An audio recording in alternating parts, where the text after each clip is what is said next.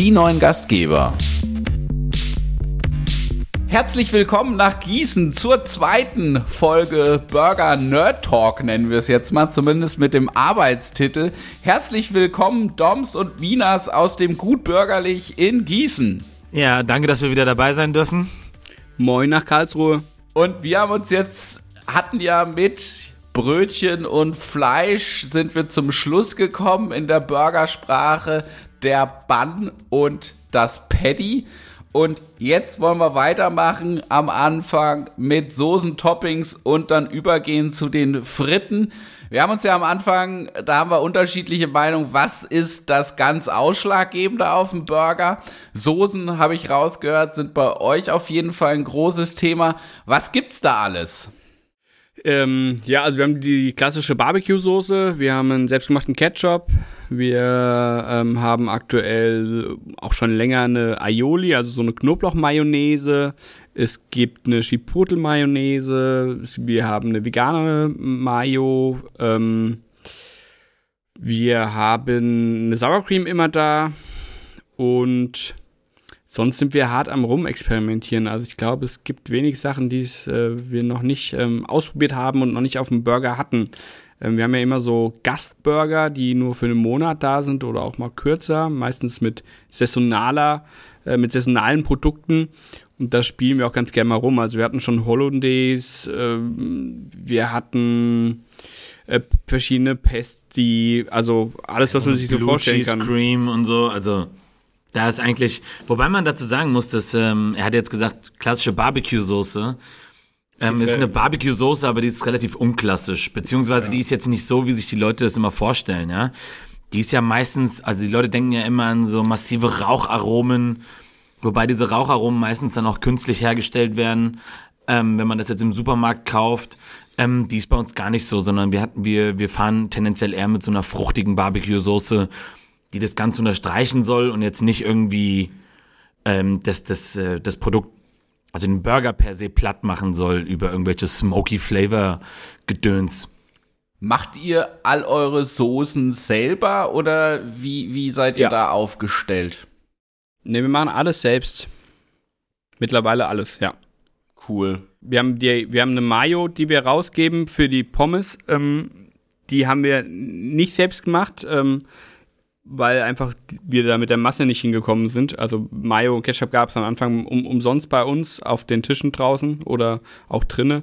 Ähm, und die Mayo, die es dafür gab, ähm, die mussten wir einkaufen, weil wir das einfach von den, von den Mengen her nicht gepackt haben. Und mittlerweile seid ihr dann auch beim alles selber machen und da bin ich ein Riesenfreund von. Merke immer, die Gäste nehmen einem das gar nicht so ab. Also wir kommunizieren das schon recht häufig. Und ich mache ja. immer wieder die Erfahrung, wenn aus Gästen Mitarbeiter werden und die dann zum, zum Probearbeiten mal bei uns reinschneiden, dass sie dann oftmals sagen, ja, ihr macht ja wirklich alles selber. Ähm, also ich finde da so diesen Kommunikationsgedanken, habe ich schon gemerkt, das kann man nicht oft genug sagen, weil es wirklich, ja, schwierig ist für die Gäste, das, das so wirklich ähm, mit zu verinnerlichen. Was ja eigentlich äh, traurig und erschreckend ist wenn man überlegt, dass das sollte eigentlich schon so ein bisschen die Grundvoraussetzung sein, warum Menschen in eine Gastronomie gehen, weil man will ja eigentlich ein neues Erlebnis erfahren und man sollte ja auch eigentlich da essen gehen, wo man, also vielleicht ein Produkt zu sich nehmen, was man jetzt zu Hause nicht so 0815 und ganz einfach reproduzieren kann, ja. Dass die Leute ja schon mit einer Einstellung in den Laden gehen und sagen, ja, die haben es wahrscheinlich eh nicht selbst gemacht. Ist eigentlich, äh, ja, sehr, sehr schade und spricht eigentlich nicht für unsere, also für, für die gesamte Branche. Ich glaube, da gibt es auch mega viel Potenzial, wenn ich mich da erinnere an, an Beratungsgespräche, die ich am Anfang hatte, wo mir auch geraten wurde, also mach das auf keinen Fall selber. Du kannst doch auch irgendwie den ja. Ketchup-Eimer aufmachen, eine Prise Salz dran machen und dann darfst du es ja. auch hausgebracht nennen, wo ich so dachte, ja, nee, das ist aber auf keinen Fall mein Ansatz. Also ich stimme da vollkommen mit ein, zu sagen, hey, ich, muss meinen Gästen ein Produkt bieten, was sie so nicht ohne weiteres zu Hause nachmachen können, was nicht irgendwo im Supermarkt erhältlich ist, sondern was ja wirklich einzigartig ist, weil dann lohnt es sich eben auch, finde ich, ein gastronomisches Angebot wahrzunehmen. wenn das ein Produkt ist, was ich in einer kurzen Zeit zu Hause mal eben selber machen kann, dann ist die Frage, warum soll ich dann da hingehen? Das ist meine ganz persönliche Einstellung. Ja. Dann kann vielleicht Atmosphäre, Lage, Verfügbarkeit und Co. Damit kann man dann vielleicht punkten. Aber ich finde es null erstrebenswert. Deswegen machen wir auch all unsere Soßen, Toppings selber. Und wir haben für uns ein Grundprodukt auf dem Burger, das kommt auf jeden, das ist die Burgersoße. Das ist zum Groß oder ja, die Bestandteile sind unsere selbstgemachte Mayonnaise, unser selbstgemachter Ketchup und dann wird das Ganze noch ein bisschen abgeschmeckt. Und das ist dann unsere Burgersoße. Die ist auf jedem Burger. Und dann haben wir noch fünf Soßen, die es zu den Fritten gibt. Bei uns gibt es die Fritten immer inklusive zwei Soßen, die sich dann jeder Gast aussucht. Das ist einmal unsere Mayonnaise, unser Ketchup, unsere Senf-Mayonnaise, unser Ketchup würzig und unsere Bacon Jalapeno Soße. Also das ist so unser Soßenangebot und wir machen es wirklich, das Ketchup kochen wir selber, da machen wir einen eigenen Ansatz, köcheln, lassen das dann lange köcheln, pürieren es dann und die Mayonnaise machen wir auch eine eigene Emulsion mit einem mittlerweile auch ja einem Eigelb, wo ich dahinter stehen kann. Das war am Anfang auch nicht so von einem ja Geflügelhof mm, ja. hier aus der Region, die uns dann zum Glück jetzt ähm, pasteurisiertes Eigelb anbieten konnten, so dass wir von dem Industriezeug weggekommen sind, was wir am Anfang drin hatten. Und dann sind das unsere Basissoßen, wo wir dann eben nochmal mit Senf und Co. nachgehen und die dann nochmal individualisieren. Aber das ist so unser ja, Basispaket und da merken wir auch, es wird super gefeiert. Die Gäste nehmen es grandios an. Wie ist da euer Feedback? Ja, eigentlich durch die Bank weg gut. Also du hast ähm, selten mal ähm, kleinere Kinder, die damit ein bisschen Stress haben. Also die dann, ähm, wo Eltern mit ihren Kindern kommen, die einen Burger essen wollen und denen dann der Ketchup nicht schmeckt. Ähm, was ich dann auch okay finde, weil der ist nochmal ein bisschen anders gewürzt als der konventionelle Ketchup, den man jetzt so kennt. Ähm, aber sonst ist, ist das Feedback eigentlich durch die Bank weg gut. Also der ist halt vorneweg einmal, also gar nicht mal so süß halt, ne? Vor allem das nicht. Und das ist das, was den meisten Leuten dann fehlt. Ne? Diese Süße, die du jetzt sonst dann, ich will jetzt mal, ja, Heinz Ketchup oder Co., ähm, da wird einfach super viel mit Zucker gearbeitet. Und das ist bei uns dann einfach nicht der Fall. Also das Feedback hatte ich auch schon, dass die Leute, Leute, die Gäste, die sehr an Industriesoßen gewöhnt sind und den Geschmack dann auch bei uns erwarten, dass die teilweise ein ja ein bisschen enttäuscht rausgehen. Das war gerade am Anfang viel der Fall. Mittlerweile ist es den Gästen dann auch bewusst, dass wir die Soßen selber machen und dass die anders schmecken. Jetzt ist es gefühlt nicht mehr so, was diese ja Enttäuschung angeht. Und jetzt haben wir ganz, ganz viele Gäste, die ja wirklich bewusst diese Soßen konsumieren, sich bewusst daran erfreuen, dass sie eben anders schmecken als die Industrieprodukte, dass ein Ketchup nach Tomate schmeckt und nicht nur süß und sauer ist, sondern dass man auch wirklich ja die Grundzutaten herausschmeckt. Kinder teile ich da auch. Der, das ein oder andere Kind tut sich da, da schwer und erwartet dann so, so ein, ja, den klassischen Geschmack, nenne ich ihn mal. Merke jetzt aber auch bei, bei meinen Kindern und auch bei Kindern im Bekanntenkreis, die nehmen dann auch richtig gut die Soßen an. Also mittlerweile. Mhm. Ja, es dauert einen Moment, aber es läuft dann, ja. Ja, dann, dann funktioniert's ja. doch und ähm, dann wird auch rauskristallisiert, ja, welche ist denn meine Soße? Also da findet man dann ja, auch die Favorites. Wie ist es bei euch mit den Toppings? Ja, wie ist das bei uns mit den Toppings? das ist ganz gut. Was willst du hören? Was willst du hören? Was willst du wissen? Nee, also, also wir haben. Was, ähm, was habt ihr und wie macht ihr es? Das will ich wissen. ja, es ist, ist der gleiche Ansatz. Ähm, wir haben, ähm, also alles an Toppings ist eigentlich regional, äh, saisonal. Wir haben einen äh, sehr geilen Apfelweinkäse ähm, aus der ähm, Hungner Käsescheune hier um die Ecke. Den mixen wir mit Cheddar ähm, einfach weil Cheddar einen brutalen Schmelz hat ähm, und eine schöne Farbe. Und wir wollten aber immer einen Cheeseburger machen, der jetzt nicht, also wo du reinbeißt und du jetzt eigentlich gar nicht weißt, ob du Käse drauf hast oder nicht, weil du keinen Käse schmeckst, sondern wir wollten schon Käse mit etwas Geschmack.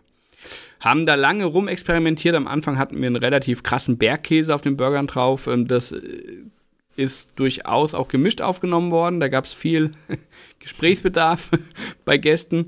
Und ähm, mittlerweile haben wir da eine, eine sehr coole Mischung.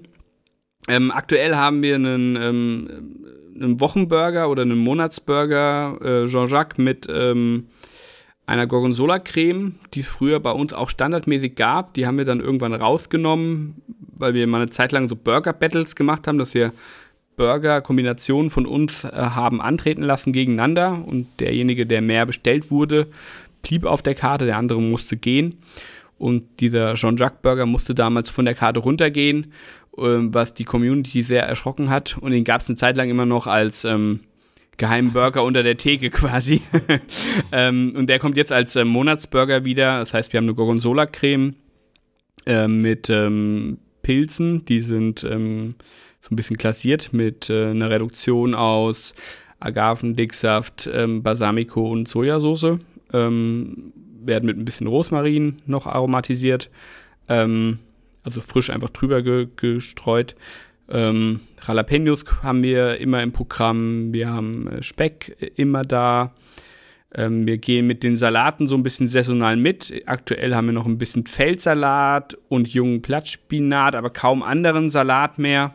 Ähm, Im Sommer haben wir dann viel Kopfsalat, ähm, teilweise auch mal so Wildkräutersalate. Also letztendlich gucken wir auch gerade, was ist irgendwie da, was ist vorhanden bei unseren Lieferanten. Wir sind viel auf den Märkten unterwegs, haben mittlerweile ein sehr gutes ähm, Liefersystem. Wir werden angerufen von unseren Lieferanten, die dann Sachen, Sachen haben und sagen, Mensch, habt ihr nicht Bock hier? Wir haben irgendwie noch 10 Kilo Jalapenos.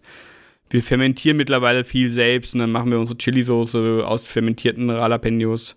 Ähm, so Geschichten. Saure Gurken, die wir selber einlegen. Ja. Zwiebeln, die wir entweder selbst pickeln, beziehungsweise wir haben so karamellisierte Zwiebeln, wir haben Rohzwiebeln, je nach Burger, was wir finden, was gerade besser passt. Ja, cool. Da seid ihr ein bisschen flexibler als wir, muss ich gerade feststellen. Wir sind da sehr mit unserem ja, Standard-Topping-Sortiment, was wir dann auch das ganze Jahr über anbieten. Und bei uns kommen dann eben auch noch mal so Special Burger dazu, wo wir uns gar nicht so genau festlegen, wann kommen die, beziehungsweise wie lange bleiben die, weil wir es da immer so ein bisschen abhängig machen, wie viel ist gerade im Laden los, brauchen wir, wollen wir gerade einen Special Burger und wie lange ist der dann verfügbar. Ist dann ein bisschen abhängig, wie, wie gestalten wir die Chargengröße, was bereiten wir vor, wie lange ist das Produkt dann verfügbar. Aber ja, auch nochmal auf die Toppings zurückzukommen. Also bei uns bei Deli Burgers gibt's ein Zwiebelrelish, was mein persönlicher Favorit ist. Das sind Zwiebeln, die angegrillt werden, die dann mit ein bisschen Zucker karamellisieren dürfen, dann mit einem Balsamico-Essig abgelöscht werden und am Schluss nochmal mit ein bisschen Butter verfeinert werden und dann ja, relativ lange einkochen. Das ist bei uns ein sehr beliebtes Topping. Wir haben mittlerweile die Bacon Marmelade, die gab es am Anfang noch nicht als Topping dazu genommen. Das sind Baconwürfel, da ist ein bisschen Zwiebeln, Knoblauch, da ist auch Zucker mit dabei und noch so ein paar geheime Zutaten, sage ich mal.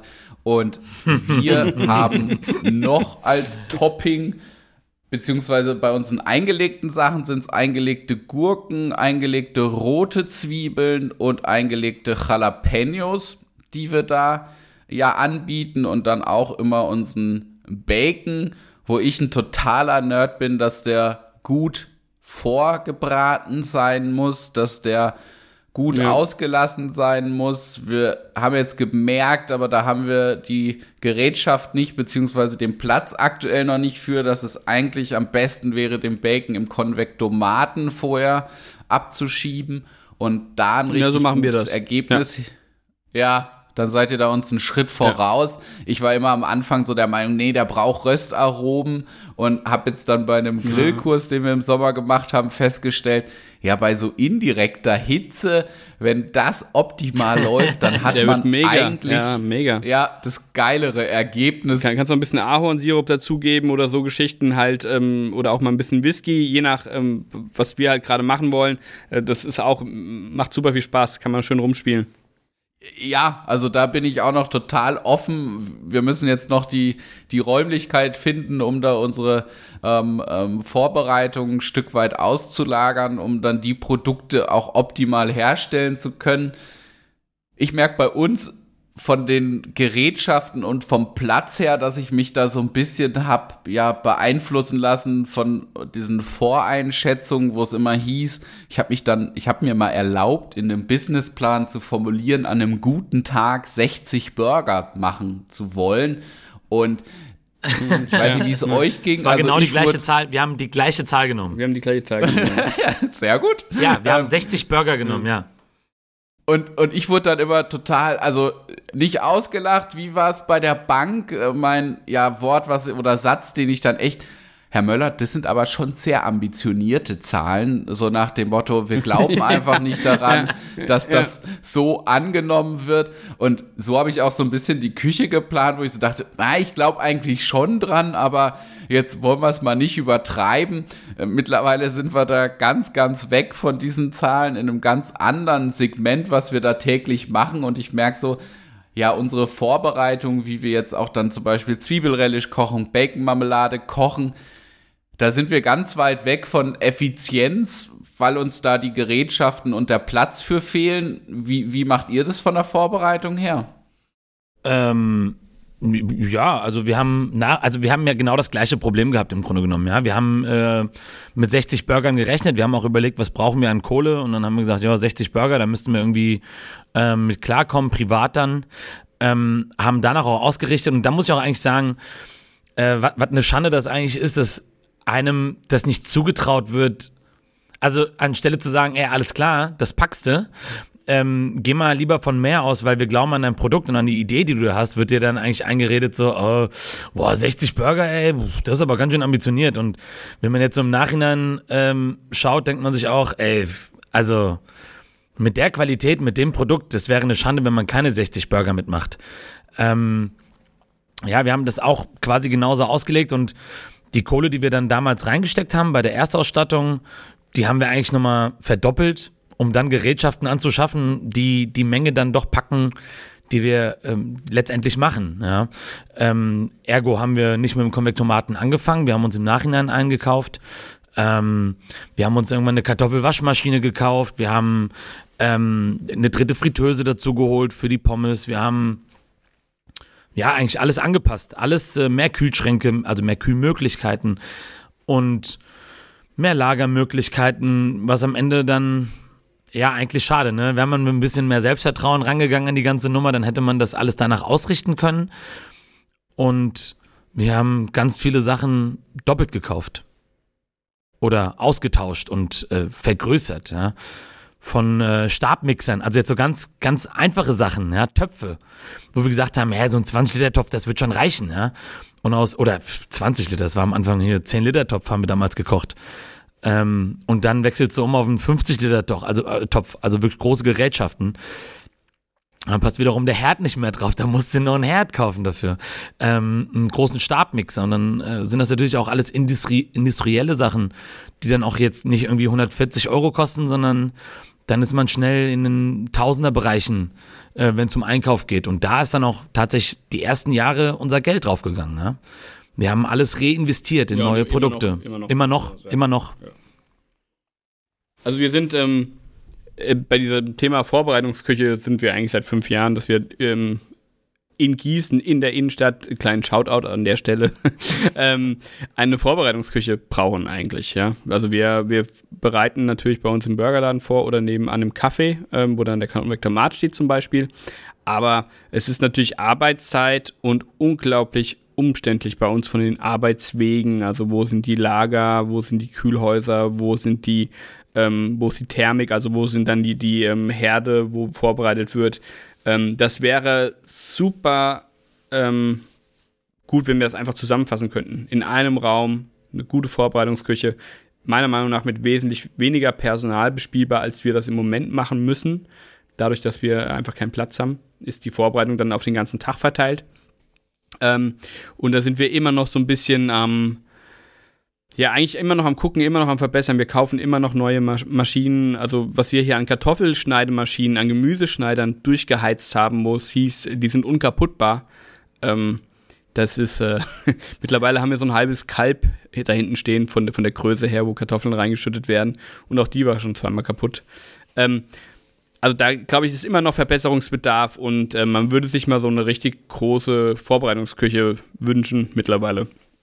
Ja, die Erfahrung habe ich auch gemacht. Also dieses ständige Investieren, was einerseits aus meiner Sicht wichtig war und ist bei uns, um die Qualität zu halten und auch um dahin zu kommen, die Quantität, die Menge realisieren zu können.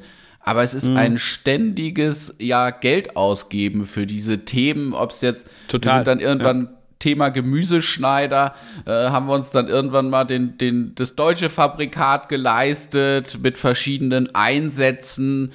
Ich glaube mhm. 2500 ja, Euro, wo es dann aber natürlich schon richtig gut geschnittene Zwiebeln gab, die mir wichtig waren, damit die nicht gequetscht werden, damit nicht der Saft austritt, sondern dass es halt ein gutes Zwiebelrelish gibt und auch die sonstigen Produkte, die dadurch gejagt werden. Und ja, Stabmixer, also gefühlt, die gehen auch ständig kaputt bei uns ähm, wo ja, es mir also, echt ja. schwer fällt, da ruhig zu bleiben und zu sagen, ja gut, der ist wieder irreparabel kaputt, wir brauchen ihn wahrscheinlich gar nicht mehr Ja, die Reparatur kostet 400 Euro, das neue Gerät kostet 600, dann, also, ja.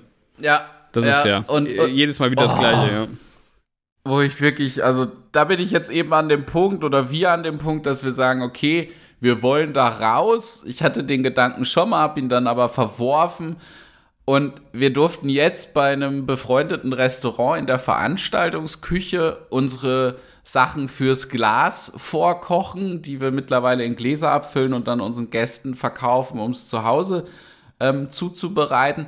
Und haben uns da mhm. eine große Veranstaltungsküche eingemietet mit einer ja. Kipppfanne, mit so einem Kippbräter. Ja, mit, wo ich nur so dachte, mehr, oh, mega, ne? Wie, wie mega ist das ja, denn das, bitte? Wie effizient wie gut können wir da bitte vorbereiten und haben dann eben auch für den Laden die Sachen schon vorbereitet, haben dann 400 Kilo Zwiebeln verarbeitet und die, die waren ja, dann genau. auch in einer großen Charge. Da haben wir es dann auch geschafft, uns regionale Zwiebeln geschält zu bekommen, was in kleineren Mengen eben nicht möglich ist. Dann hat man zwar geschälte Zwiebeln, die kommen aber dann von sonst irgendwo her, weil dem Schälbetrieb mm, das ja. egal ist. Hauptsache, sie gehen gut durch die Maschine und dann hat man so Wasserzwiebeln. Und diese ganzen Themen beziehungsweise die Erfahrung da haben mich dann nochmal gelehrt, okay, es ist mittlerweile soweit, es, es muss nochmal diese eine oder das Investieren wird nie aufhören, aber es muss nochmal diese eine größere Investition werden, um dann auch langfristig das ja besser hinzubekommen, um diese ganzen, ganze Vorbereitung dann eben auch effizient machen zu können.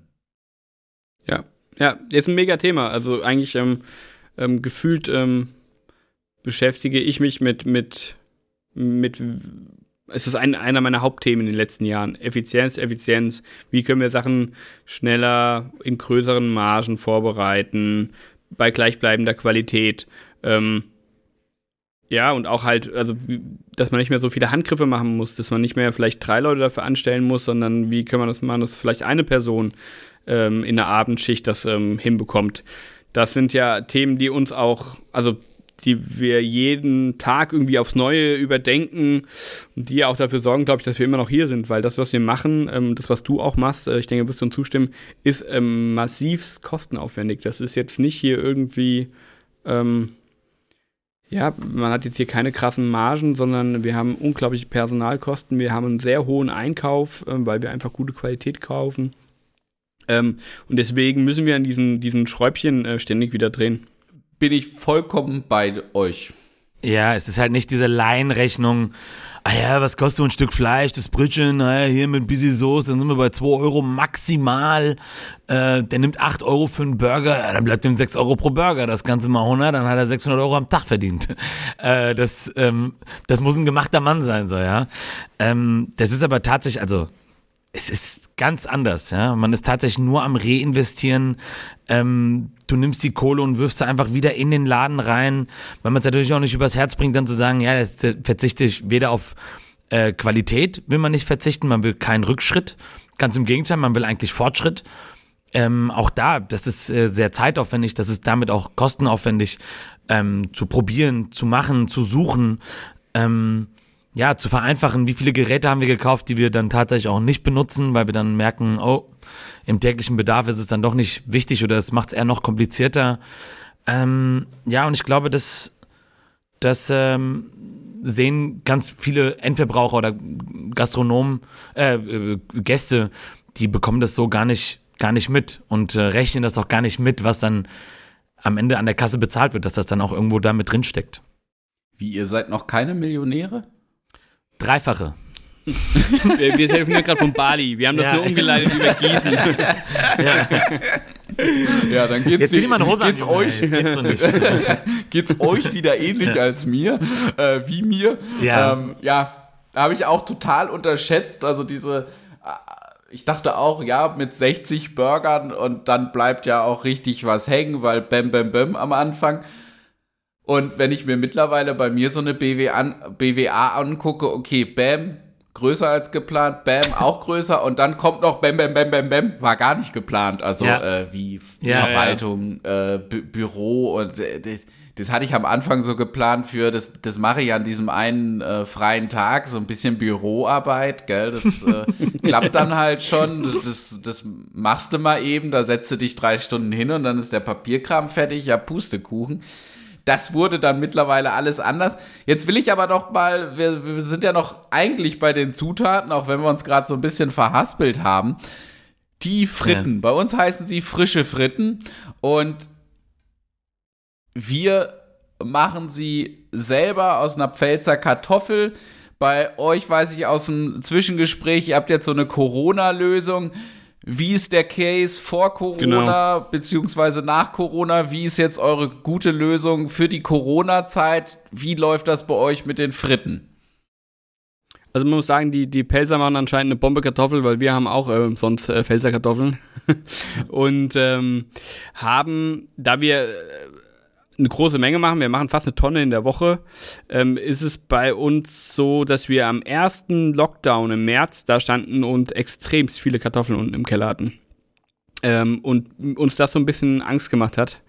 Ähm, weil was ist, wenn wir jetzt doch, es war ja alles unklar, also müssen wir jetzt schließen, müssen wir jetzt nicht schließen und so weiter und so fort. Und wir sind jetzt tatsächlich in der Corona-Zeit auf eine ähm, ähm, auf eine TK-Variante gegangen. Eine fertige Kartoffel, das ist ähm, ein mega Produkt, muss man auch sagen. Es ist ähm, nichts.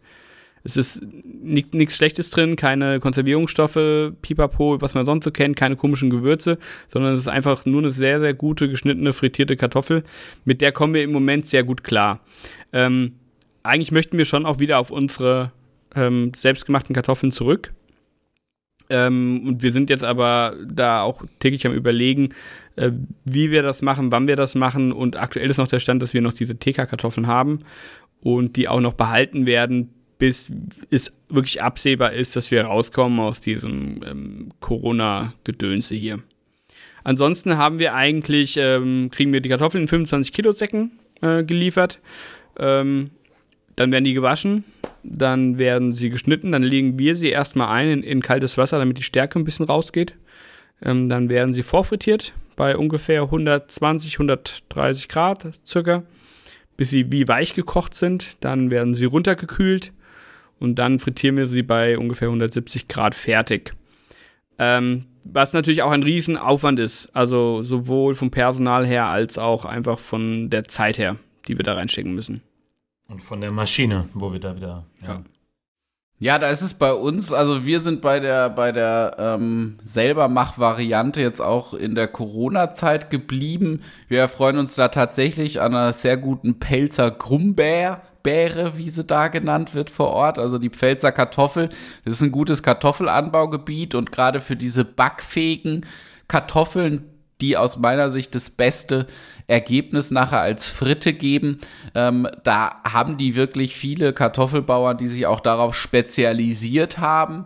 Das ist dem Zustand geschuldet, dass dort auch die Chipsindustrie ansässig ist und mhm, dadurch ja. eben diese speziellen Sorten auch angebaut werden, die es dafür braucht. Also ich habe die Erfahrung gemacht, man kann nicht einfach jede Kartoffel dafür nehmen, sondern ein gutes Fall. Ergebnis, ja, ein gutes Ergebnis muss halt wirklich auch eine spezielle Sorte sein, die man ich weiß gar nicht, ob es die das in der Metro ein, gibt. Äh, irgendwie ein Vorurteil, was wir auch ausräumen mussten, auch bei Gemüsehändlern. So, wir, wir brauchen eine Kartoffel für Pommes. Ah ja, ich, ich stelle euch da mal einen Sack Annabelle hin und dann los geht's. Und da haben wir auch wirklich lange gebraucht, um da ähm, eine gute Kartoffel zu finden und auch ernst genommen zu werden bei Partnern. Ey, wir brauchen eine richtig gute Kartoffel für unsere Pommes, die wir selbst machen wollen. Das war auch ein, ein, ein langer Weg. Ja, also ich war auch heilfroh, als ich dann den Kartoffelhof äh, in der Pfalz, äh, das ist nicht weit weg von uns, gefunden habe und mit denen dann ins Gespräch gekommen bin, das weiß ich noch, das, das erzähle ich dem auch immer noch. Das erste Erlebnis war dann, als ich da im, vorm Hof stand, war erstmal die Verständigung sehr schwierig, weil krasser Dialekt und äh, ja, mal dann, halt. dann genau, dann, dann habe ich mich dann so mit denen eingegroovt und habe dann mein Vorhaben erzählt und habe dann auch erzählt, boah, ich will die Schale an der Kartoffel lassen. Da wurde ich dann, also da war es kurz mhm. davor, dass ich vom Hof geschmissen wurde, weil deren Ehrgeiz, wenn die Pommes selber gemacht haben, war immer, das muss so aussehen wie in der Industrie, wie eine Industriefritte und da müssen dann auch die Abschnitte weg und sowas und da habe ich dann, war mir klar und da muss ich sagen, zum Glück damals auch schon klar, nee, das muss auch klar anders aussehen als eine Industriefritte, deswegen auch Schale dran. Ja, ist bei uns auch so. Und als ja. ich die dann gefunden habe, war ich heilfroh. Wir sind dann relativ schnell dazu gekommen, okay, testweise und die waren zum Glück auch offen dafür, weil ich habe von Anfang an darauf bestanden, dass die ganzen Produkte uns geliefert werden, dass wir kein Produkt irgendwo abholen. Das war bei einigen Lieferanten, die ich damals dann angefragt hatte, eben auch schon schwierig. Wie kriegen wir das hin mit liefern? Wir haben uns dann darauf geeinigt, okay, wir beziehen das andere Gemüse von denen auch noch, was die teilweise selbst anbauen. Mittlerweile bauen sie den Knoblauch für uns an, weil wir gesagt haben, boah, also China auf keinen Fall, Spanien, naja, okay. Aber dann haben die gemerkt, okay, die brauchen recht viel davon. Und ähm, dann haben sie das für uns selber angebaut. Zwiebeln haben die eh auch selber ganz große Mengen. Salat beziehen sie dann vom Nachbarhof, bauen es jetzt auch teilweise für uns an, sodass die da einfach auch am Anfang, wo die Mengen noch nicht so groß waren, auch so eine gewisse Umsatzgröße hatten, dass sich das auch lohnt, für die nach Karlsruhe reinzufahren und uns da einmal die Woche zu beliefern. Ja, und dann haben wir jetzt mittlerweile, also wir kriegen die Kartoffeln schon gewaschen von denen, weil die haben eine große ähm, Waschanlage bei sich für die Kartoffeln. Nachteil dann ist, sie sind nicht mehr so lange haltbar, also sie keimen mhm. dann recht schnell, ja. weil wieder Feuchtigkeit drauf gekommen ist. Wir kriegen die in den großen Gemüsekisten geliefert, haben mittlerweile eine Kartoffelrutsche gebaut, sodass die nicht mehr über die Treppe bei uns in den Keller kommen, sondern dann über die Rutsche runter befördert werden, weil es auch echt mittlerweile große Mengen sind, die wir da verarbeiten. Das wurde immer diese die sehr enge Kellertreppe runtergetragen am Anfang von denen und dann war dann irgendwann verständlicherweise mal so der Anreiz oder das Gespräch dazu sagen, Lukas, mach da mal irgendwas, das, das können wir nicht ewig machen. Ja, und dann stanzen wir die durch eine Kartoffelstanze, die bei uns an der Wand hängt von der Firma Nemco aus Amerika. Da habe ich so die besten Erfahrungen mitgebracht. Da werden die dann wirklich von Hand gestanzt, nicht mehr Jede gewässert, weil jede einzelne Kartoffel. Ja, also da klemmst du die dazwischen. Okay, das ist natürlich auch zeitlich Aufwand, ja. Ja, haust den Hebel runter ja. und dann werden die da gestanzt. Wir haben uns dann drunter so einen kleinen Klapptisch gemacht, fallen dann in GN-Blech und werden davon dann direkt relativ zeitnah kommen die in die Fritteuse mit einem äh, 100% Rapsöl. Da sind wir beim Vorfrittieren aktuell, glaube ich, bei 160 Grad. Und da werden die dann auch so vorgekocht, nenne ich es mal, dass die einfach gar werden, kommen dann wiederum in GN-Wannen, kühlen aus und werden dann im Service entfrittiert bei einer höheren Gradzahl. Das sind aktuell so um die 180 Grad und dann nochmal eine Minute bis eine anderthalb Minuten. Das variiert bei uns, weil wir mit ja, fünf verschiedenen Sorten übers Jahr mittlerweile hantieren mm. und sich dann auch immer die ja. Stärke so ein bisschen verändert. Also da müssen wir dann ja. auch pro Sorte äh, Hier abhängig wie frisch und ja. Genau. Ja, ja. Muss, muss man dann nachjustieren. Was ich, also ich, wir sparen uns diesen Waschgang, weil ich auch diese Stärke, mhm. ich begrüße sie, weil es dann auch noch mal so ein bisschen krosser wird. In was wir mittlerweile investiert haben, ist eine, ein Frittierfilter, ähm, den wir da reinstellen, ja, der uns dann das Öl noch mal frittiert und dann auch so diese Stärkereste rausnimmt und diese kleinen Abschnitte. Das war eine ganz gute Investition, muss ich gestehen. Am Anfang haben wir immer die Fritteusen dann so aus, also leer gemacht durch ein Sieb, dann den kompletten, das Ding gereinigt und wieder das Fett rein, wenn es noch gut war. Und das war ein Heidenaufwand. Da ja. sind wir jetzt elektronisch. Ja, wie macht ihr es denn? Ihr habt eine oh, das bessere uns Maschine. mal zu, was das ist, bitte. Nee, Moment, also, was, was, nimmst du zum Ölfiltern? Ist ja. das ein Vito oder? Ein Vito, ja, ja, mir ist die Marke gerade nicht eingefallen. Genau, Vito, Frittierölfilter ja, und dann genau, haben wir so einen Teststab. Ja. Teststab geht ungefähr zweimal im Jahr kaputt, weil er runterfällt. Ähm, aber der ermöglicht. Den, den benutzen wir nicht mehr. nee. ist euch zu häufig kaputt gegangen? Der, der, der, der hat es keinen Monat geschafft bei uns. der wurde, ja. wurde nicht nachgekauft. ja. Aber ich finde den ganz geil, weil man anhand dessen eben auch die Qualität überprüfen kann und eben auch schauen kann, okay, kann ich es noch guten Gewissens einsetzen, das Öl, oder mhm. ist es an einem Punkt, wo ich sagen muss, jetzt äh, tausche ich? Ja. Wie ist es denn bei euch? Ich habe gehört, ihr habt eine bessere Maschine zum Stanzen. Ja, wir haben ähm, keine zum, St also wir haben eine große Kartoffelschneidemaschine oder eine große Gemüseschneider, ähm, wo du einen Kartoffelmesser vorne quasi einsetzen kannst ähm, eigentlich quasi ein Julienne-Schneider, der aber die Dicke dann hat von den Pommes, die wir wollen. Und ähm, wir kippen da die Kartoffeln quasi oben rein und unten kommen geschnittene Pommes raus. Ähm, weil auch bei der Menge, die wir machen, wenn wir die jetzt jede einzeln wirklich schneiden würden, das ähm, würde dann doch recht lang dauern. Und ähm, ich weiß tatsächlich nicht, wie die Maschine heißt, muss ich sagen.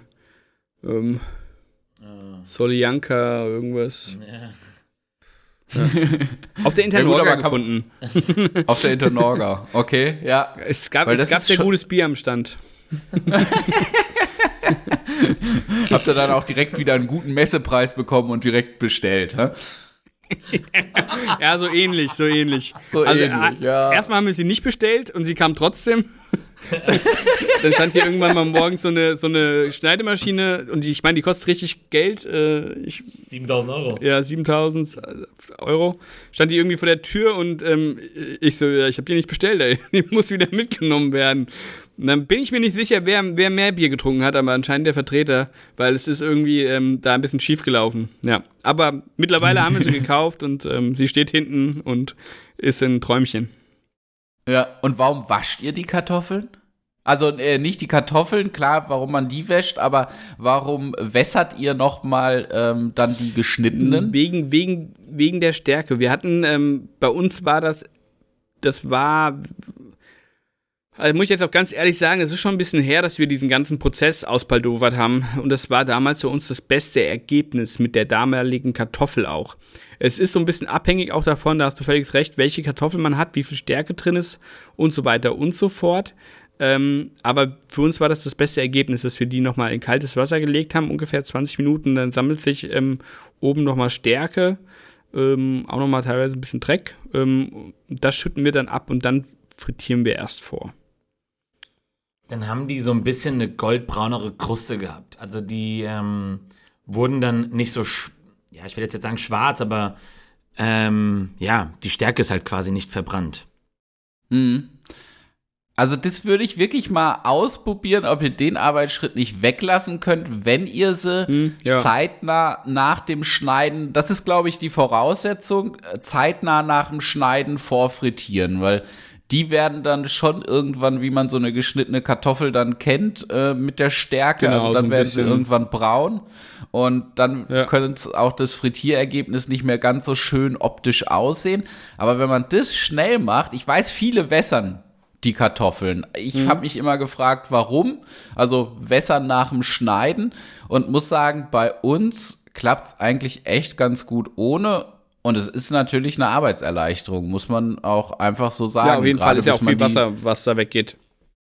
Ja, und äh, die werden ja dann noch mal, bis du die trocken hast und sowas, das ist ja dann auch Zeit und das Zeug muss ja dann auch irgendwo lagern und also, ja, da würde ich wirklich mal ausprobieren und ich äh, mache mich mal schlau, was ihr für einen tollen Schneider habt im Gegenzug. Ähm, weil da können wir, auch wenn es cool ist mit dem Stanzen an der Wand. Ich hatte eigentlich, wollte ich das auch mehr in den Vordergrund rücken und hatte gedacht, das machen wir auch zwischendurch mal, dass die Gäste das auch sehen, da dass die, die frisch gestanzt. ja. Genau, das war so. so, Ideen, so Ideen hatten wir auch mal, ja. oh, guck mal, der macht, macht, unsere Pommes gerade da frisch, wie cool. ja, das war ja. so meine Idee. Äh, hat dann aber auch vom Platz her nicht geklappt, sodass das jetzt so ein bisschen auch aus dem Blickfeld des Gastes ist, das Stand tanzen und dann gar nicht so diesen Mehrwert hat. Und wir machen es morgens in einer Charge, weil wir dann eben auch tagsüber nicht mehr die Zeit haben und im Service dann auch nicht den Platz haben, ja. um dann noch ja. mal eben so romantisch noch ein paar Kartoffeln zu stanzen. Also das findet bei uns alles morgen statt und unsere Erfahrung ist sogar auch, wenn man sie richtig lagert, dann auch kühl stellt, dass die dann auch ein, zwei Tage im vorfrittierten Zustand durchaus gelagert werden können. Ja, auf jeden Fall. Und es ja. dem Ergebnis der frischen Fritte dann kein, äh, kein, also nicht schadet. Ist bei euch auch so? Ja, ist bei uns genauso. Ja.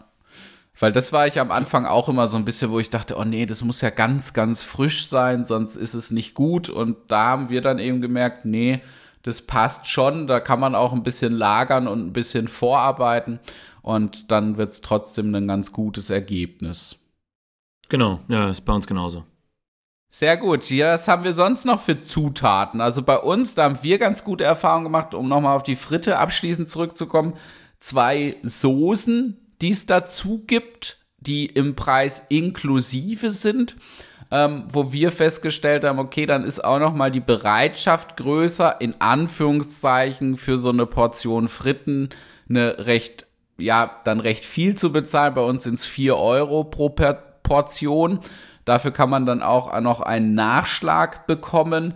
Wir haben gesagt, wir machen nur eine Größe an Fritten, um nicht so viel wegschmeißen zu müssen, beziehungsweise um es auch einfach vom Handling her hinzubekommen. Zwei Größen finde ich dann doch immer recht schwierig. Und wir haben auch wirklich den Ehrgeiz, ja, das, das finde so. ich, ja, das finde ich wichtig bei einer frischen Fritte, dass die halt auch wirklich von der Fritteuse schnell auf dem Teller landet. Also dieses ewig warm halten, finde ich, tut der Qualität echt einen Abbruch. Und ähm, da haben wir dann eben gesagt, komm, dann machen wir eine Größe und dafür kann der Gast sich dann noch mal eine Portion nachholen. Wie ist es bei euch? Ja, eigentlich genauso. Also ähm, möglichst so schnell wie es geht nach dem Frittieren auf dem Teller. Eine Größe, auch einfach, weil es sonst also ja auch noch ein Handgriff mehr ist, auch nochmal eine Sache, die mehr in der Kasse eingegeben werden muss. Und es waren eh schon immer viele Abfragen mit Medium durch dem ganzen Klimbatsch.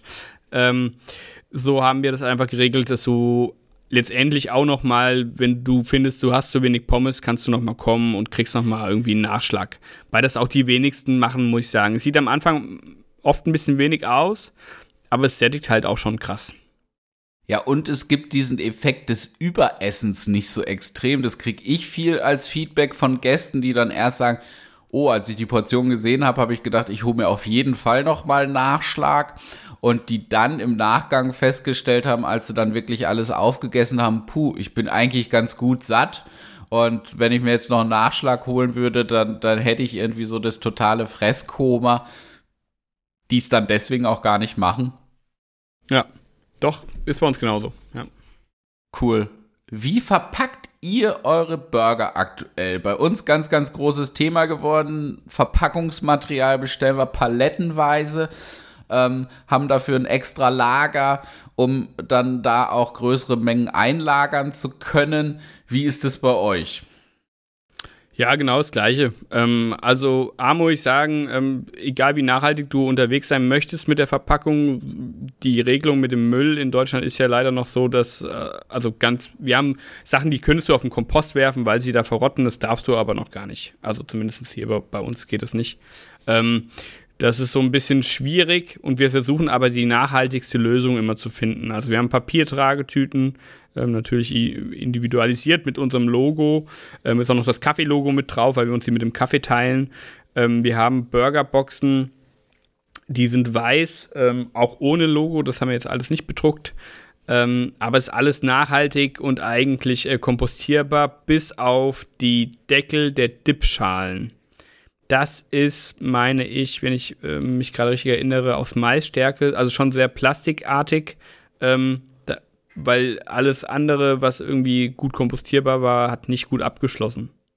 Ja, merken wir auch. Also wir haben auch, die, wir probieren so viel wie möglich dann auch in kompostierbar zu beziehen und es dann auch so weiterzugeben, trauen es uns aber gar nicht zu kommunizieren, weil es darf eben noch nicht in die Biotonne, weil es ja, gar genau, nicht so ja. schnell verrottet und dann doch in einer Verbrennungsanlage landet. Wir tun es ein bisschen ja. so aus der Ideologie heraus, diese Branche zu unterstützen und zu sagen, okay, da wird es dann irgendwann bessere Produkte geben, aber man muss jetzt halt schon anfangen, den Herstellern zu signalisieren, man will diese Produkte und da ist man bereit, dann auch Geld für auszugeben.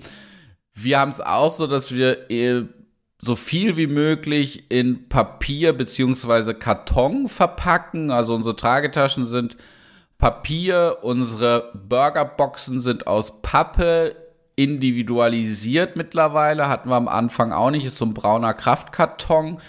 Unsere Pommesboxen, die sind recht speziell, weil da auch noch mal Luftlöcher drin sind und die sind auch individualisiert. Die waren das von Anfang an, weil wir die immer in größeren Mengen bestellen mussten. Ja, Soßenschalen ist dann auch so ein Biokunststoff und ja, ist auch diese Situation, kann eigentlich in die Kompostanlage, äh, darf aber aktuell noch nicht rein. Strohhelme ähnlich. Und ähm, ja gut, serviert Strohhelme haben wir, haben wir, machen wir nicht mehr.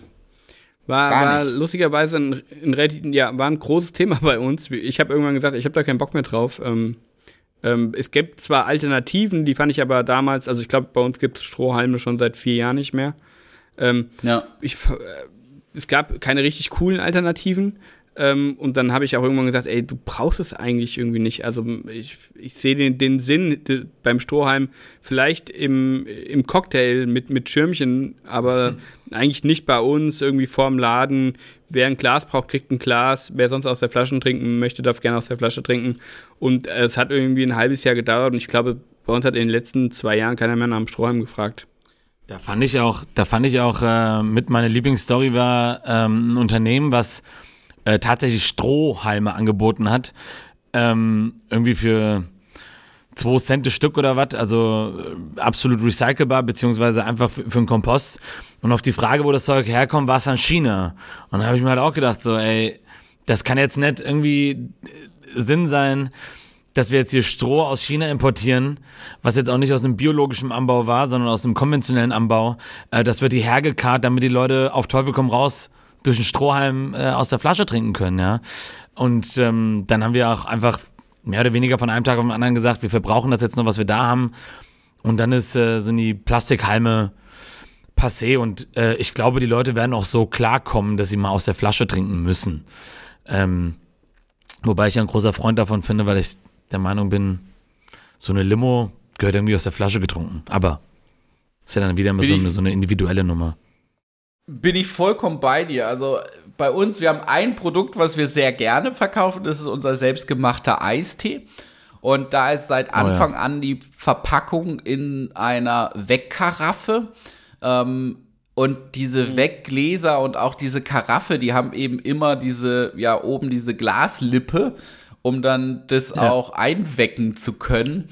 Und deswegen ist es daraus super unkomfortabel zu trinken. Und ich will aber diese Verpackung ja. nicht ändern, weil wir haben extra so kleine Anhängerchen, so dass es richtig schick aussieht und die Leute haben sich dran gewöhnt. Und für uns passt es auch vom Verpacken her. Und da, dafür brauchen wir eben diese Strohhalme. Und wir haben auch, am Anfang haben wir auch in jede Limo so einen Strohhalm gesteckt. Also in jede Limo-Flasche sind wir jetzt auch vollkommen von weg, wo wir sagen, nee, also wenn dann auf Nachfrage, Kinder sind manchmal noch ja. so, dass sie irgendwie den Strohhalm in der Limo cool finden. Und ähm, ansonsten lassen wir es da auch komplett weg, probieren es zu reduzieren. Aber ja, bei dem Eistee, den ich sehr, sehr gerne verkaufe und wo die Gäste, also ein super Produkt mit einer super Marge und die Gäste stehen total drauf, weil es auch wieder ein Drink ist, den es sonst nirgendwo gibt. Und da verwenden wir die Strohhelme aktuell noch und wir haben auch, wir haben Stroh ausprobiert, wir haben Papier ausprobiert, wir haben Glas, wir haben Metall ausprobiert und zwar alles so ja, entweder war es vom Handling her super schwierig, sprich, man, wir bräuchten eine extra Glasspülmaschine, um dann auch wirklich streifenfreie Glasstrohhelme und sowas zu bekommen. Mm. Oder sie lösen sich dann so auf, wenn sie länger im Getränk sind. Das hatte ich bei Papier ja. festgestellt und auch Stroh und dann geben die auch Geschmack ab und das war aber auch alles Test. Metall finde ich ganz schlimm. Ja, ist schwierig. Also ja, dieses metallische, was man dann im Mund hat.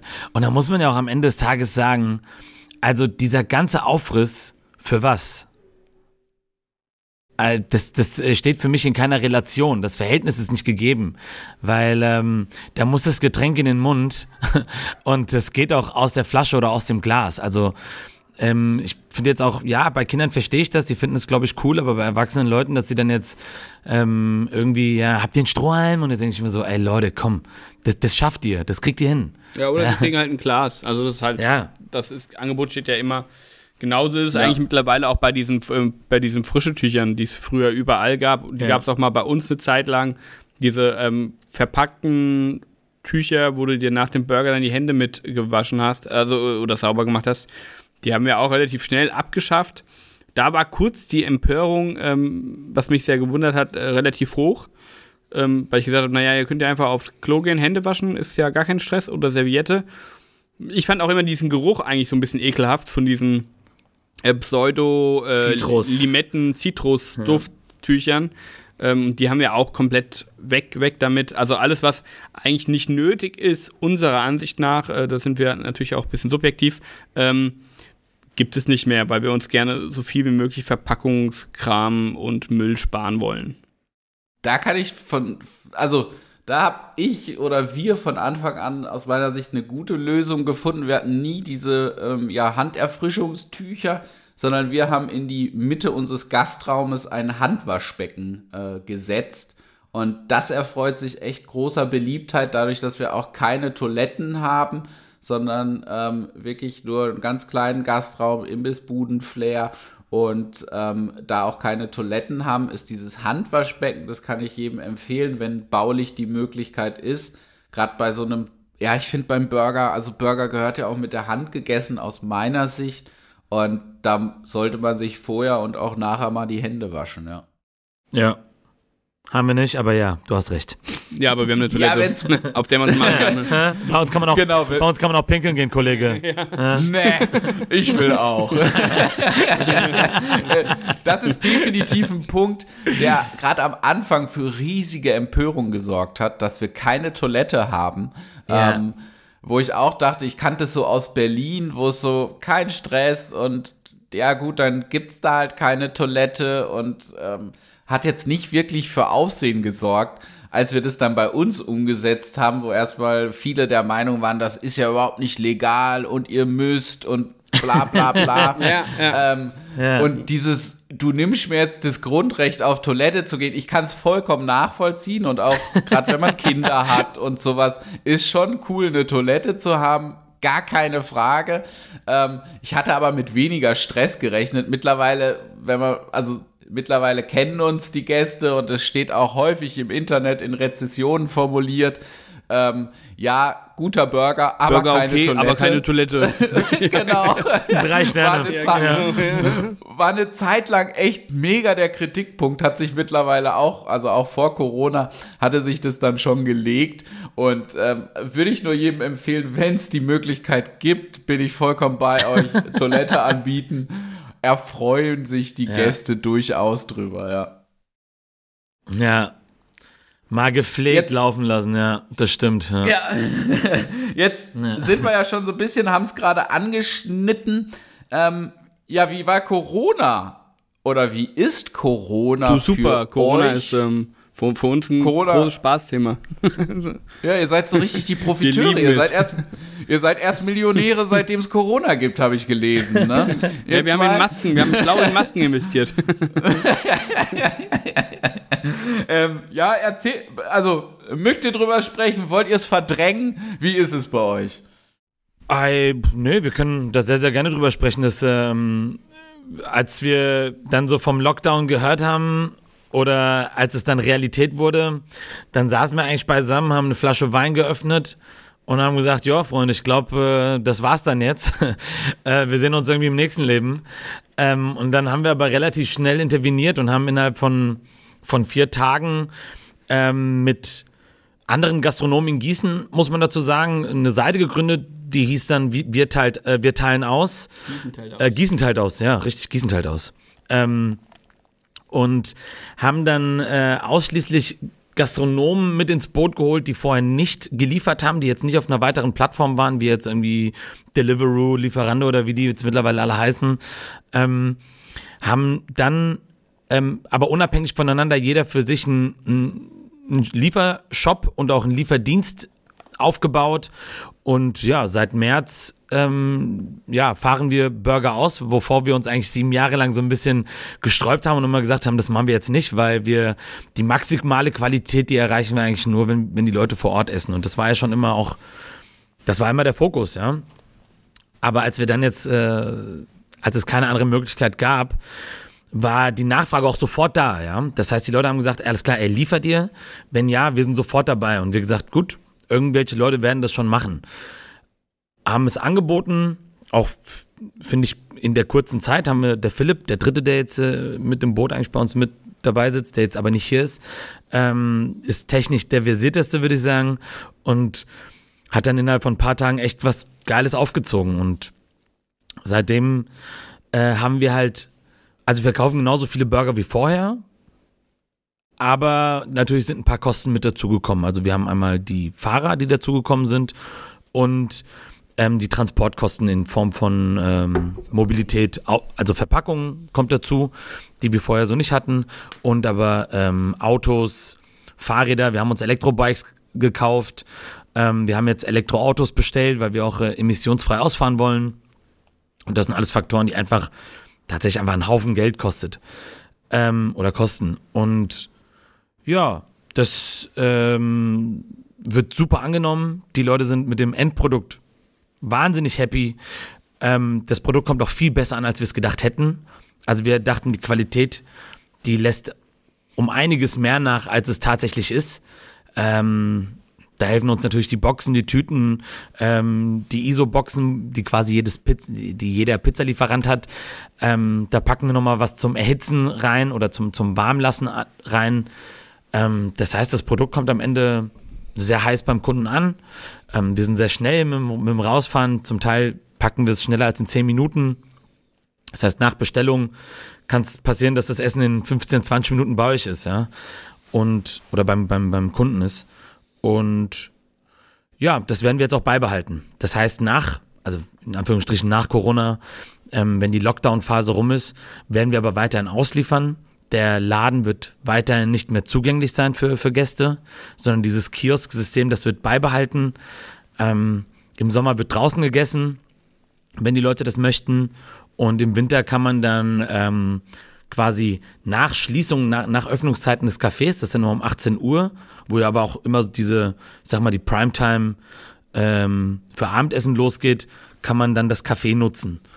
Und das wird jetzt, ja, so werden wir das weiterhin fahren ähm, in, der, in der nächsten Zukunft. Cool. Also ihr habt da aus meiner Sicht eine echt gute Lösung gefunden. Jetzt interessiert mich mal eins, die Homepage Gießen liefert aus. Das ist dann wie so eine Art Landingpage und dann gelangt man zu jedem Online-Shop einzeln nochmal von jedem von jeder Gastronomie oder genau. wie wie ja okay und jeder genau, liefert genau dann so. selber aus Gießen teilt also aus ihr, ja. ja Und ähm, wie kommt dann eine Bestellung bei euch rein? Also ist es dann, geht es über einen Bongdrucker, kommt es per E-Mail? Was für Ja. eine Shop-Variante habt ihr dann da für euch gefunden, die gut funktioniert? Ähm, ah, ja, das war auch ein, äh, ein kurzer, aber sehr schmerzvoller Weg. Ähm, wir haben äh, Gloria Food, haben wir als Anbieter. Und da ist es so, das äh, kommt aus dem Bonroller raus. Wir haben eine Zentrale quasi, ähm, die die Fahrten annimmt. Dann haben wir aber noch parallel ein System, was uns ähm, örtlich die Bestellung anzeigt. Das heißt, der Bon kommt rein mit Straße, Name und Co. mit der Bestellung. Und dann haben wir aber nochmal ein weiteres ähm, Programm, wo quasi angezeigt wird, wo das ist. Ich meine, Gießen ist jetzt eine Stadt, die hat ein bisschen weniger als 100.000 Einwohner, ähm, also jetzt nicht ganz so klein. Man kennt jetzt nicht automatisch alle Straßen. Ähm, und dann nehmen wir quasi die Fahrten oder die Bestellung und das geht dann quasi, jeder Fahrer hat ein eigenes Handy und dann spielen wir diese Fahrten auch direkt schon aufs Handy. So dass der Fahrer weiß, oh, okay, alles klar, das ist die Reihenfolge, wie es am ehesten Sinn macht, ähm, die, die Lieferung auszufahren. Und ja, per Bongdrucker an die Tüten geklemmt, dann werden die Tüten gefüllt, dann kann man quasi nochmal doppelt checken, ob auch wirklich alles drin ist. Klar, da passieren auch immer noch Fehler, ähm, aber die minimieren wir schon, ja, brutal eigentlich zum, zum Vergleich vom Anfang, wo man nochmal irgendwie für einen Ketchup rausfahren musste, gefühlt, äh, ans Ende der Stadt. Und ähm, ja, dann quasi hat jeder Fahrer auch so ein bisschen die Aufgabe, die Bestellung zu kontrollieren. Ist alles drin? Wurde was vergessen? Und das läuft eigentlich ganz gut. Wir haben äh, Mindestbestellwert, die sind verschieden zu ähm, Anfang der Woche bis zum Wochenende. Also Dienstag, Mittwoch, Donnerstag haben wir 15 Euro Mindestbestellwert. Am Wochenende sind es dann 25 Euro Mindestbestellwert, um irgendwie mit dem Ganzen auch das Ganze handeln zu können. Und äh, ja, das funktioniert eigentlich mittlerweile recht rund, muss man sagen. Cool. Und Mindestbestellwert, sprich, ihr habt nicht nochmal extra eine Liefergebühr, oder? Genau, genau. Wir haben uns gesagt, also die Leute sollen auch schon irgendwie einen Gegenwert, eine Ware dafür bekommen, für das, was sie dann da mindest bestellen. Ja. Am Ende wird find ja auch oft dann vom, vom Trinkgeld abgezogen. Finde ich einen super guten Service für den Gast. Stelle ich mir jetzt aber, wie habt ihr es denn preislich jetzt dargestellt? Weil ich erzähle vielleicht mal kurz, wie ist unsere Erfahrung. Also wir haben auch eine recht gute Nachfrage, trotz Corona, haben aber gemerkt, ja, das Bestellverhalten hat sich verändert. Getränke werden nicht mehr wirklich häufig dazu bestellt und das war so ein bisschen unsere Quersubventionierung. Getränke haben das aufgefedert, also überspitzt gesagt, durch Getränke haben wir Geld verdient und das ist dann weggefallen, sodass wir jetzt äh, im ersten Lockdown hatten wir so ein Zwangsmenü, das hat da haben wir uns nicht nur Freunde gemacht, also da ging dann Burger nur mit einer Pommes raus und das haben wir jetzt im zweiten Lockdown verändert, wo wir dann nochmal gesagt haben, ja gut, wir, ihr, wir machen keinen Kaufzwang, Dafür gehen jetzt aber dann die Burgerpreise rauf. Wir haben dann jeden Burger um 1 Euro erhöht, ähm, um einfach weiter wirtschaftlich arbeiten zu können. Wie ist das bei euch? Ja, ähnlich. Also natürlich, ähm, das, was in der Gastronomie ja oft irgendwie leider Geld bringt, ist, ähm, sind die Getränke. Ähm, und das Essen muss so ein bisschen subventioniert werden, gerade wenn man so arbeitet wie wir. Das ist eigentlich ein falscher Ansatz, aber es ist oft so. Ähm, und wir mussten auch ein bisschen die Preise umstellen. Also ähm, wir, wir haben die Preise leicht erhöht. Ähm, wir haben die Dips, ähm, jetzt Ketchup und Mayo gab es vorher umsonst, gibt es nicht mehr umsonst, äh, müssen dazu gekauft werden. Ähm, also äh, da haben wir an verschiedenen Stellen mussten wir ein bisschen was erhöhen, aber haben immer noch geguckt, dass wir immer noch in einem Preisgefüge sind, wo der, wo der Gast ähm, sich noch wohlfühlt, hoffentlich. Ja. Aber es ist natürlich, ähm, muss ich auch sagen, es ist immer ein knappes Ding. Also wir sind schon ähm, auch, ähm, gucken da mit Argusaugen drauf und ähm, sind schon recht besorgt, weil wir natürlich eine krasse Infrastruktur auch einfach ähm, ähm, kaufen und, und anlegen mussten. Also über Autos, über Fahrer, die wir einstellen mussten, über nochmal eine Wärmebrücke, damit das Essen ähm, in den Tüten im Laden nochmal kurz warm gehalten werden kann. Ähm, über Wärmeplatten, die mit in die Boxen reinkommen.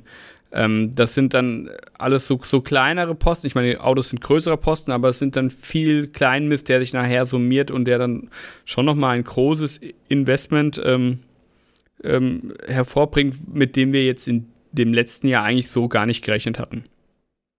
Was wir auch gemacht haben, um das äh, so ein bisschen von der von der Vorbereitung her zu verknappen, um da auch ein bisschen einzusparen. Wir haben ähm, sind runtergegangen mit unserem Angebot. Wir bieten weniger Burger an, ähm, weniger Dips, weniger Beilagen. Ähm, einfach auch, um schneller sein zu können, weil wir haben gemerkt, es ist ähm, du musst schon richtig schnell arbeiten in der Küche, um jetzt so einen Samstagabend mit Lieferungen und so, wenn es gut getimt ist, das ist schon ordentlich Stress. Ähm, und umso weniger, umso weniger Handgriffe du hast, umso einfacher ist es natürlich schnell ähm, äh, qualitativ hochwertig und äh, konsequent arbeiten zu können. Und da haben wir ähm, einen relativ krassen Cut gehabt, ähm, ich glaube im April letzten Jahres, wo wir das Menü so ein bisschen zusammengeschrumpft haben. Ja, da haben wir auch ähnliche, also bei uns ist es auch eine, eine ja, Stück weit Verknappung, obwohl nee, nee, muss ich passen, falsche Annahme. Wir, wir haben schon immer ein kleines Sortiment gehabt, haben sogar unsere, unser Mac and Cheese Special ein bisschen ausgeweitet. Das gibt's jetzt nicht nur Montag, sondern das gibt's von Montag bis Mittwoch. Ähm, merken aber auch, Schnelligkeit ist super ja wichtig weil man extreme Stoßzeiten hat. Und da ist es aktuell bei uns so, wir nehmen Bestellungen über drei Kanäle entgegen. Das ändert sich gerade auch. Heute ist der erste Tag, wo unser Online-Shop in der Versuchsphase an den Start geht. Wir haben eine App, über die man bei uns bestellen kann. Wir haben das Telefon und die Bestellung vor Ort und merken Ach, krass, dann, ja. wir arbeiten mit Abholzeiten, die wir den Leuten angeben und dann enttäuschen wir Gäste leider ab und zu immer noch, weil wir eine Abholzeit angeben ja, und die Leute dann noch mal eine halbe Stunde vorm Laden warten müssen, wo der ein oder andere mhm. nimmt sehr gelassen hin, der ein oder andere aber auch der ist davon echt angekäst, was ich auch verstehen kann. Wenn man über eine Zeit spricht, dann muss sie für beide Seiten im Idealfall verbindlich sein. Ähm, und da merken wir, wenn die App lässt sich nicht wirklich steuern, die kann man nur ein- oder ausstellen. Ähm, Telefon und vor Ort kann man steuern, wenn Mitarbeiter Kasse mit demjenigen am Grill gut kommuniziert, was aber auch häufig eine Schwierigkeit ist. Gerade zu so Stoßzeiten ist derjenige sowohl an der Kasse als auch am Grill gut beschäftigt ähm, sodass wir dann so Knubbelzeiten haben, wo wir nicht so richtig gut performen, beziehungsweise da unsere Abholzeiten nicht einhalten können. Wie macht ihr das? Hat da der Online-Shop ein Tool, was das ein bisschen limitiert oder wie ist es bei euch? Ähm, also wir können, wir können ähm, im Online-Shop ja auch äh, grob angeben, wann wir, wann wir da sind mit der Lieferung. Da sind wir ähm, auch relativ gut mit. Also wir erfüllen meistens die Zeit, meistens unterbieten wir die Zeit sogar. Ähm, also wenn wir zum Beispiel angeben, 90 Minuten sind wir da, dann sind wir meistens, also nicht immer, aber meistens schon irgendwie ein paar Minuten vorher da. Ähm, es gibt immer klar die Fälle, wo es einfach ein bisschen länger dauert, dann steht es irgendwie in der Bahnschiene und Co. Aber ähm, wir geben den Leuten lieber ein paar Minuten mehr, als jetzt irgendwie zu wenig anzuzeigen. Was oft das Problem ist, dass wenn wir halt äh, irgendwie 60 Minuten angeben, dann denken die, wir sind auch erst in 60 Minuten da, dann stehst du manchmal vor verschlossenen Türen, weil sie sagen, ah, ihr seid schon da. Ich dachte, es wären 60 Minuten, ich war noch mal kurz einkaufen. Ähm, vor Ort ist es so, dass wir ein, ab, als Abholzeit meistens eine halbe Stunde angeben. Die können natürlich auch per Termin, die können jetzt sagen, ähm, ich will um 19.30 Uhr es abholen. Ähm, wir können aber auch, wenn die sagen, schnellstmöglich, dann schicken wir dann meistens zurück in 30 Minuten, äh, ich sag mal, abholbereit. Wobei das bedeutet bei uns dann, dass wir machen das Essen auch immer erst fertig, wenn der Kunde vor Ort war.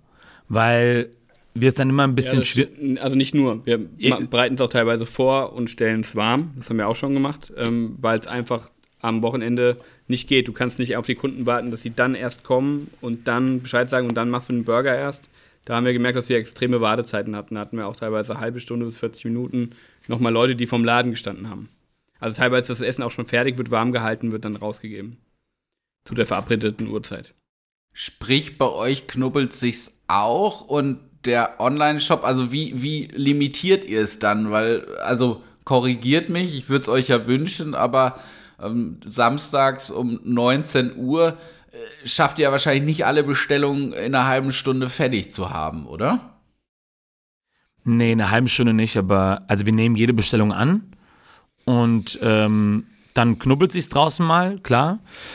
Ähm, ja, die durchschnittliche Zeit, das kann ich ja gar nicht genau sagen, wie lange die Leute draußen stehen, nachdem sie jetzt diesen, äh, manche haben ja noch nicht bezahlt. Also du kannst quasi einmal per PayPal direkt bei der Bestellung schon bezahlen.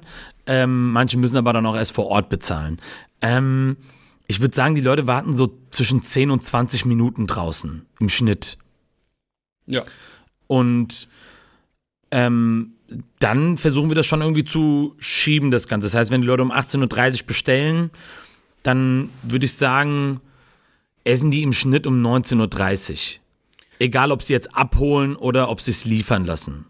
Also teilweise wird es dann auch so gemacht, wir haben einen, der sich nur um Bestellungen kümmert, der zwar quasi die Zentrale macht, ähm, einen Mitarbeiter, der quasi A im Überblick hat, wie viele Fahrer hat er, ähm, wann kann er wohin Essen schicken, der dann auch oft mal Kunden anrufen muss und sagt, hier, wir sind vom Gut Bürgerlich, äh, du hast bei uns bestellt, ähm, wir würden bei dir heute eine Viertelstunde später kommen, als du es jetzt als Wunschzeit angegeben hast. Ist das okay? Manchmal rufen wir auch an und sagen, ey, wir würden gerne eine Viertelstunde oder 20 Minuten früher kommen oder eine halbe Stunde, weil wir haben zwei Fahrten, die in der gleichen Gegend liegen und passt dir das? Das heißt, wir müssen schon individuell auf jeden Fall immer ein bisschen nachjustieren. Und wir haben auch ähm, jemanden, in der, also der in der Zentrale arbeitet, muss mit ähm, demjenigen, der die Burger verantwortet, ähm, kommunizieren, a, wie viel haben wir, ja, aber es gibt auch Tage, da wird es irgendwie eng. Ähm, wir können dann nicht alle Bestellungen annehmen, sondern es wird dann schon gesagt, okay, wir haben jetzt noch ähm, hier, weiß ich nicht, jetzt 50 Portionen. Ähm, wir können jetzt nur die nächsten 50 Bestellungen noch annehmen, dann ist äh, Tschüss. Dann müssen wir zum Beispiel die Fleischburger aus dem Online-Shop rausnehmen. Es gibt dann nur noch vegetarische oder nur noch Pulled Pork oder es gibt halt nur noch diesen einen Burger und den anderen nicht.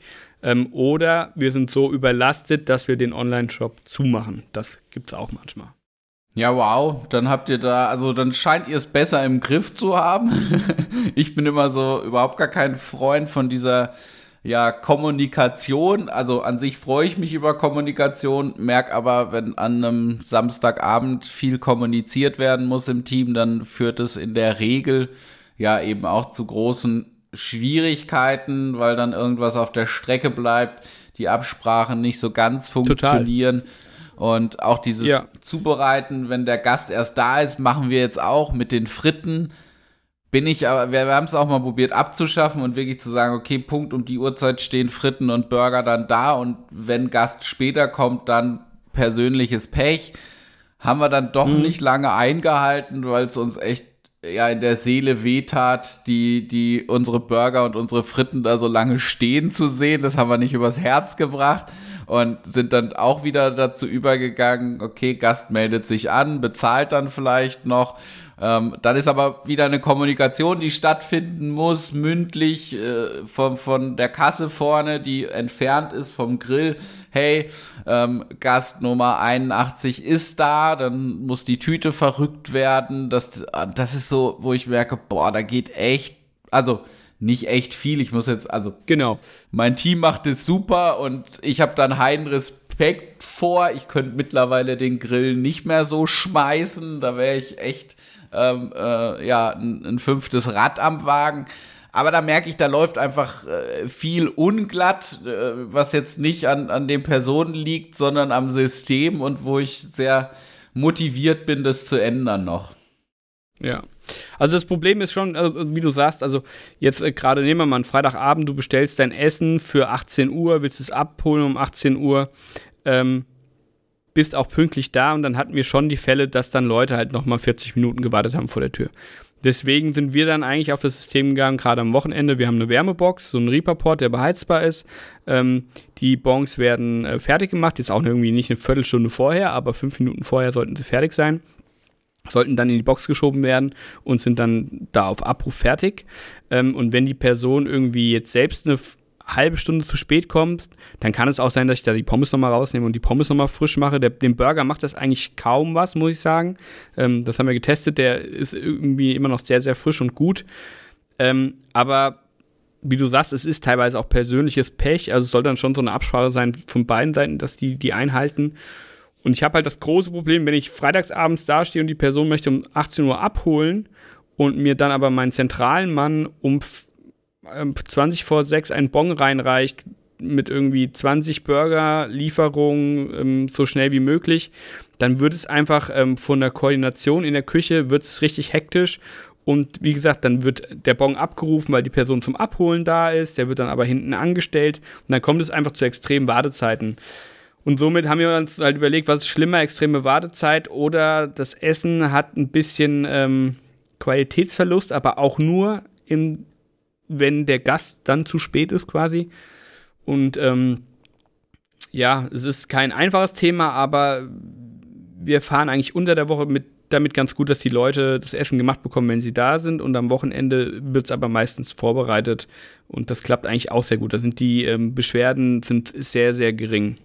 Und dafür haben sich die Zeiten komplett geändert. Ich muss auch sagen, wir hatten äh, Stress mit dem Ordnungsamt, weil einfach dann zu viele Leute bei uns vor der Tür standen.